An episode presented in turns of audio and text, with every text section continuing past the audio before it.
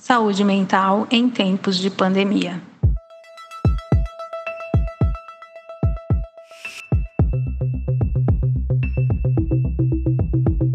Sejam todas e todos muito bem-vindos ao nosso primeiro episódio da série Momento Saúde SESC com você.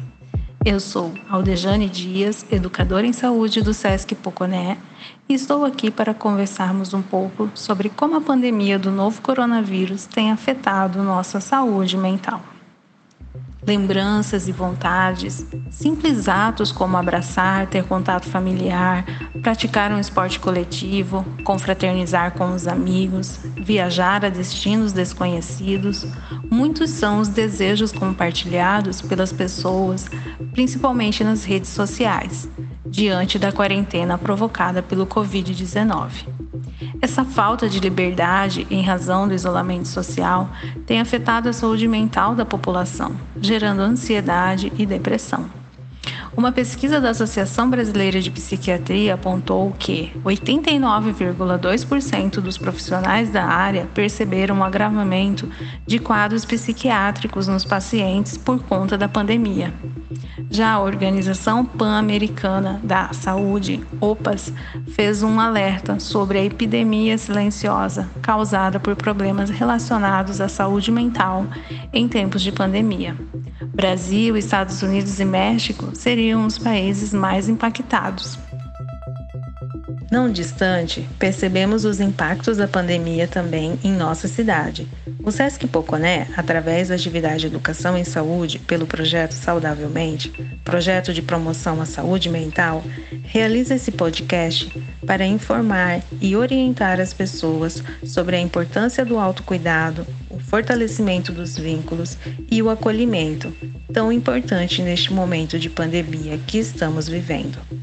Convidamos Tamires Aparecida, graduada em Psicologia pela Pontifícia Universidade Católica de Minas Gerais, atuando como psicóloga clínica no município de Poconé, em Mato Grosso. Eu sou de Minas Gerais, me formei em psicologia lá em Minas e há quase dois anos eu estou morando aqui em Poconé, né, no Mato Grosso, e também Débora Beatriz Neves Silva, voluntária no CVV, Centro de Valorização da Vida, há dois anos e dez meses. Eu sou Débora Beatriz Neves Silva, tenho 21 anos, sou estudante e voluntária do CVV. E Raíssa Campos Rodrigues, psicóloga do CAPS de Poconé. Meu nome é Raíssa de Campos Rodrigues, tenho 29 anos, sou natural de Poconé. Sejam bem-vindas ao nosso encontro. E é isso mesmo. É, eu sou de Minas Gerais, me formei em psicologia lá em Minas e há quase dois anos eu estou morando aqui em Poconé, né, no Mato Grosso. E eu só tenho assim admiração por essa cidade admiração por todas as experiências que eu tenho vivenciado e fazer parte disso é muito enriquecedor. Olá, meu nome é Raíssa de Campos Rodrigues, tenho 29 anos, sou natural de Poconé, é, precisei me ausentar da cidade por alguns anos devido à, à graduação. Tem dois anos que retornei a Poconé né, dois anos atua, atuando na área de psicologia. Sou psicóloga, psicoterapeuta do CAPS e psicóloga clínica também atendendo em Poconé, na área infantil e adulto também, e terapia de casais. Olá, eu sou Débora Beatriz Neves Silva, tenho 21 anos, sou estudante e voluntária do CVV. Tamires, você poderia falar para a gente, né, diante desse novo cenário mundial, quais são os impactos desse isolamento social, da pandemia do Covid-19 na vida das pessoas? É, bom, primeiramente, gostaria de agradecer o convite do Sesc Pantanal. É uma grande oportunidade para abordar o tema do suicídio, que é tão pertinente né, e necessário. E respondendo a sua pergunta, né, os impactos foram diversos. O Covid-19 e a medida de isolamento social Né? Eles vêm produzindo repercussões não apenas de ordem física, mas também psicológica, né? além dos impactos sociais, econômicos, políticos, né? culturais e históricos. Então, é uma situação em que as pessoas se encontram em um estado de vulnerabilidade. Né? Existe o temor pelo risco de adoecimento e de morte, o aumento de número de pessoas que necessitam de serviços de saúde mental ou apoio psicossocial foi agravado pela interrupção dos serviços, mas que agora estão retornando com os devidos cuidados. Então, pode-se considerar que são inúmeros e que todas as faixas etárias foram impactadas de alguma forma, né? seja criança, adulto ou idoso. Lidar com a incerteza e a interrupção de uma rotina não é uma tarefa fácil, podendo fazer surgir aí sentimentos ligados à angústia, né, à raiva, o medo e também a ansiedade. A campanha Setembro Amarelo esse ano teve um destaque significativo devido à pandemia. Qual a importância de falarmos sobre a prevenção ao suicídio? É de grande importância falarmos sobre o suicídio, porque a primeira medida de prevenção é a educação, é a orientação, né? é falar sobre o assunto. E o Setembro Amarelo, ele surge com o objetivo de dar visibilidade a esse tema. Portanto, né, existe a campanha de prevenção ao suicídio, mas é um tema que merece ser abordado durante todo o ano. Quais são os mitos e verdades sobre o suicídio? Ótima pergunta. Existem sim alguns mitos sobre o suicídio, tal como dizer que pessoas que falam sobre o suicídio só querem chamar a atenção. E não é assim. Elas estão comunicando que algo não vai bem, né? que existe um sofrimento intenso. Por isso que não pode ser interpretado como uma simples ameaça né? ou chantagem emocional. Temos também o mito de que falar sobre o suicídio pode encorajar o ato. E é pelo contrário, né? Conversar abertamente pode fazer com que a pessoa sinta-se acolhida, né? E tenha oportunidade de obter ajuda. É, outro mito muito recorrente é de que somente pessoas com transtornos mentais tentam suicídio. E é como eu disse anteriormente, quando uma pessoa pensa no suicídio, é provável que há um sofrimento intenso, né? Algo está insuportável é, onde ela não consegue ver outras possibilidades. Então, as pessoas que são acometidas por transtornos mentais ou não podem sim pensar no suicídio como uma possibilidade. É, e por fim, é, a pessoa que tem a intenção de tirar a própria vida não avisa. Sim, ela avisa. É, aos poucos, ela vai dando sinais, né, de forma sutil, vai nos mostrando que algo realmente não está bem. Existem sinais que as pessoas em sofrimento emocional costumam transmitir e que devem ser observados? Sim, existem sinais.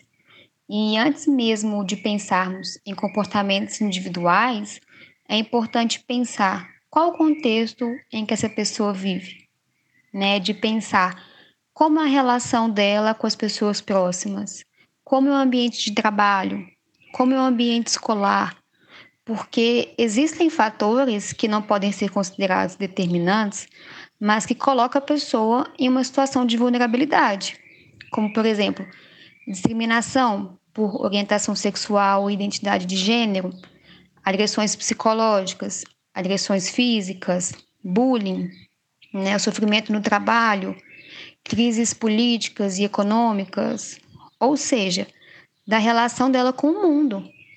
Né? E pensando em comportamentos individuais, é importante deixar claro que não é um protocolo ou uma receita em que será seguida por todos que estão passando por algum sofrimento, mas são comportamentos comuns de serem observados, que são quando uma pessoa começa a se isolar da família, dos amigos e de grupos sociais, né, de querer ficar só no quarto, ainda mais se a pessoa tinha uma vida social ativa.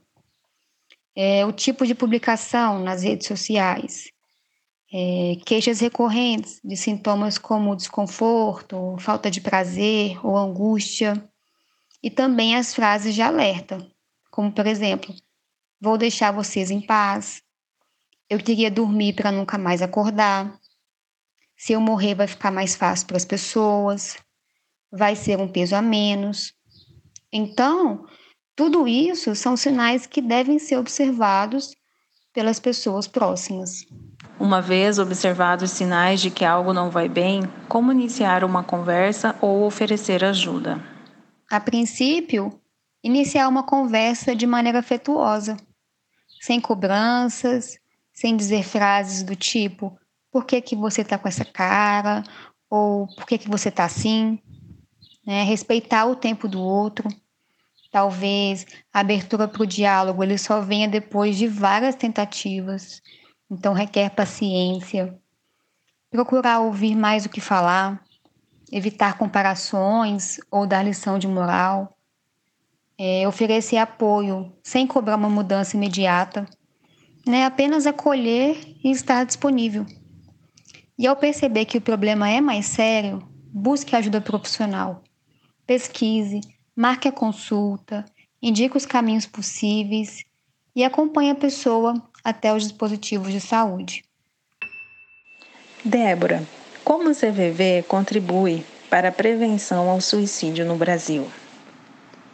Em relação à prevenção do suicídio, a maior contribuição do CVV é oferecer o apoio emocional e o apoio emocional, ele alivia sentimentos que contribuem, emoções que contribuem para o pensamento do suicídio.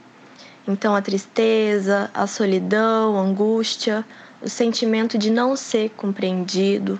Nós, voluntários do CVV, buscamos sempre oferecer o um ambiente onde a pessoa possa ser ela mesma, sem julgamentos ou qualquer tipo de condenação. Esse apoio emocional é apenas para quem está pensando em suicídio? Não, não apenas quem está pensando em suicídio. Qualquer pessoa pode ligar no CVV, estiver se sentindo sozinho, triste, angustiado, ou mesmo que queira conversar, compartilhar alguma coisa, ter uma comunicação com empatia, com acolhimento. Há quanto tempo você é voluntária no CVV e como é a sua experiência nesse trabalho? Eu tenho mais ou menos dois anos e dez meses de voluntariado no CVV. E pessoalmente, a minha experiência é de autoconhecimento, autoaperfeiçoamento, tanto como pessoa, mas como atendente, como voluntária também. É muito rico é, escutar pessoas de todo o Brasil a falar sobre suas histórias, sobre suas emoções. É muito valioso para mim isso. Quem pode ser voluntário do CVV? É preciso passar por alguma preparação? Para ser voluntário do CVV, precisa ter mais de 18 anos, ter disponibilidade interna, disponibilidade também para trabalhar de no mínimo quatro horas semanais e ser devidamente capacitado no curso que nós oferecemos gratuitamente. Inclusive, quem tiver o interesse, sentir que gostaria de fazer parte desse voluntariado, pode se inscrever no nosso site cvv.org.com.br. Caso uma pessoa esteja passando por algum sofrimento emocional, como ela pode buscar ajuda do CVV? Quem quer que esteja passando por algum tipo de sofrimento emocional, pode entrar em contato, nosso principal meio de comunicação, telefone 188. Mas também temos o site cvv.org.com.br, que existem outras opções, como chat, se a pessoa quiser entrar em contato pelo e-mail, e até mesmo por carta. No site é, você pode encontrar todos os endereços para o meio que te faz mais confortável, qualquer meio que você queira se comunicar. Durante a pandemia do novo coronavírus, aumentaram os números de ligações? E quais as inquietações que mais acometem as pessoas neste momento da pandemia? Nesse período de pandemia, as ligações e atendimentos feitos pelo CVV se manteram estáveis mas houve sim um aumento é, da temática sobre a pandemia. Então, emoções como incerteza, insegurança, ansiedade, medo foram bem, foram emoções bem frequentes mesmo é, no CVV. E também falando sobre isolamento social, perdas, uso de máscara, foi abordado. Raíssa, poderia nos dizer como funciona o atendimento psicológico na rede pública do município? Qual o trâmite para conseguir o atendimento? Então, na, no setor público, é, temos psicólogos abrangendo todo tipo de demanda.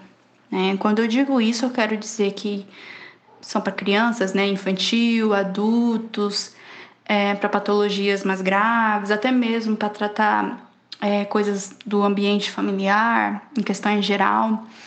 E o que o paciente precisa mesmo é somente se aceitar, né? Aceitar que está precisando e ir atrás de algum setor público. Quando eu digo isso, é porque assim, quando você vai no PSF e você apresenta algum sintoma relacionado ao seu emocional, você já é encaminhado para um psicólogo. Quando é infantil, ele já te encaminha para o psicólogo infantil, né? Quando é adulto, geralmente também eles vão te encaminhar para o psicólogo adulto. Quando é questão familiar, eles vão ser encaminhados para o NASP e tudo mais. E também no CAPS, como ele é portas abertas, qualquer pessoa pode chegar no CAPS sem encaminhamento e solicitar uma avaliação. Né? Independente do que a pessoa esteja passando, né? Chega no CAPS e fala, olha, eu estou precisando de uma avaliação né, da sua equipe, porque é, não precisa nem ter um porquê, fala porque eu estou precisando mesmo. E lá a pessoa vai agendar para você e tudo mais. Se a demanda não for nossa, como eu disse, o CAPS ela trabalha com o quê? Com patologias mais graves, né? Com doenças mais graves. Mesmo sendo doenças mais graves, a gente recebe essas pessoas que, por exemplo, crianças, né, chegam lá, a mãe solicitando, ah, eu queria saber como é que é psicólogo infantil e tudo mais, encaminhamos também. Quando vem para a gente problemas familiares, encaminhamos também. Em qualquer outro setor que vocês forem também, é, se vocês forem no infantil e for para adulto, eles também encaminham para a gente. Qualquer setor da área pública, né, da saúde você pode estar tá, tá sendo orientado a procurar o psicólogo. Então, o Poconé tem essa facilidade hoje em dia, tem é, grandes profissionais aqui em Poconé trabalhando e tem dado um, um bom resultado. Como tem sido realizado o atendimento durante a pandemia? Os atendimentos durante a pandemia não não entrar em recesso, né? Até porque somos unidades básicas e continuamos atendendo. As coisas mudaram para todos, né? Alguns setores estavam atendendo por telefone, que são aqueles pacientes que foram afetados pela pandemia, né? Os que contraíram o vírus antes mesmo de serem curado, curados, eles recebiam atendimento através de telefonemas né, frequentemente, e após isso era presencial. De que maneira? O CAPS ele trabalha é, com sistema de terapias em grupos, né, terapias ocupacionais e tudo mais, só que nesse período a gente ficou somente atendimento individual, né, no período em que precisou, não, não podia aglomeração e tudo mais, só que nós não fechamos a porta, continuamos aberto, atendendo todo o público, mas tomando todas aquelas medidas que eram necessárias, né? Gel na entrada, álcool em gel na saída e tudo mais, né? Usando máscara até hoje. Todos esses cuidados a gente anda tendo, né? Para que não não, não necessite parar esse, esse trabalho. Até porque foi um trabalho que depois que a gente viu, que eu vou falar um pouquinho mais para frente, depois que a gente viu que Poconé precisava muito disso, a gente conseguiu estabilizar isso e era uma coisa que a gente não pensava em parar de atender, né? De qualquer maneira, a gente se virou aí para continuar atendendo a população e continuamos com, com, com o mesmo público. Teve algum aumento pela procura dos serviços? E qual a faixa etária das pessoas que mais procuram pelo serviço de psicologia? Sim, teve aumento da procura. É, devido a uma campanha que a gente fez no ano passado, né? As pessoas, elas sabiam que existia um atendimento psicológico na área pública e tudo mais, só que quando houve essa campanha Você Tem Valor, realizado pela Secretaria Municipal de Saúde, né, juntamente com todas as unidades, que foi um trabalho lindíssimo que a gente foi em todas as casas do município e das comunidades, informando sobre setores que eles podem procurar também, né? As pessoas que não foram encontradas em casa, a gente deixou um recadinho, panfleto e tudo mais. É, conseguimos acolher bastante pessoas que realmente necessitavam e nunca tinham procurado atendimento. Desde então, a procura dessas pessoas tem aumentado. Não vejo isso como uma preocupação de do tipo que as doenças estão aumentando. Lógico, né? A pandemia tem dificultado bastante a vida das pessoas e isso gera bastante problemas emocionais. Mas o que eu vi, o que nós percebemos como equipe, que as pessoas elas tiveram mais conhecimento da facilidade de acesso após a campanha. E isso trouxe bastante gente até procurar sobre saúde mental e perder aquele preconceito, né? Que depressão é frescura, que é moagem, é falta de vergonha na cara e tudo mais, depressão e outras doenças relacionadas à saúde mental. Então, por um lado, a gente vê como um sinal positivo, porque as pessoas estão procurando bastante, tem aumentado. Por outro lado, a gente também sabe que bastante pessoas estão procurando justamente devido ao que tem passado nessa pandemia também. Né? A gente sabe que temos perdido entes da nossa família, amigos, temos ficado, ficado com sequelas do que tem acontecido, problemas financeiros. Então, tudo isso daí também abrange bastante a procura do CAPS, né? Procura não só do CAPS, mas também dos outros setores. Podemos dizer que antes da campanha tínhamos uma faixa etária aí de entre é, 26 anos até a fase mais idosa, né, de procura pelos atendimentos. Depois da campanha, logo após a campanha, tivemos bastante também procura de jovens, né, entre 16 há 26 anos, bastante mesmo, tem aumentado cada vez mais. Acredito que por perder o medo e a vergonha de, de estar procurando um serviço da, da saúde na, na área mental. Porém, são todas as faixas etárias. Né? As crianças também hoje em dia andam precisando bastante dos atendimentos, né? Também procuram bastante, então não temos uma faixa etária. Consideramos que toda a família anda procurando o atendimento público psicológico. Como ficam os laços familiares nesse momento em que temos um aumento do convívio familiar? Agora, com essa pandemia, percebemos o que? Tínhamos pessoas dentro de casa que possivelmente a gente não conhecia totalmente. Né? Com a pandemia, com a quarentena, levando a gente para dentro de casa e forçando a gente a ficar lá. Temos pessoas que estão aprendendo a conhecer os pais, os pais aprendendo a conhecer os filhos, e nós aprendendo a conhecer diversas pessoas que a gente jurava que conhecia, mas na verdade, emocionalmente, são pessoas totalmente diferentes. Temos pessoas muito mais emotivas dentro de casa, temos laços familiares que se estremeceram um pouquinho devido a, a conflitos de, de até mesmo de se conhecer um pouquinho mais, mas que hoje em dia percebo eu que estão muito mais afetuosos após os números né, alarmantes de perdas de familiares que a gente teve aí. perdemos muitas pessoas para o Covid-19 e, devido a isso, conseguimos enxergar que é, o, o susto, durante o susto, era uma confusão danada, né? Ainda tá um pouquinho uma confusão, mas era muito mais ansiedade, preocupação, um desespero, né?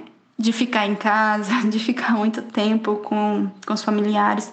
Só que agora a gente percebe que eles estão mais unidos, é, conseguem compreender mais um ao outro, foram forçados a ter essa aproximação isso é uma coisa boa, um ponto positivo, né, em vista de tantas coisas ruins que têm acontecido. Este foi o podcast Cuidados com a Saúde Mental em Tempos de Pandemia. Obrigada por nos acompanhar e até o próximo episódio.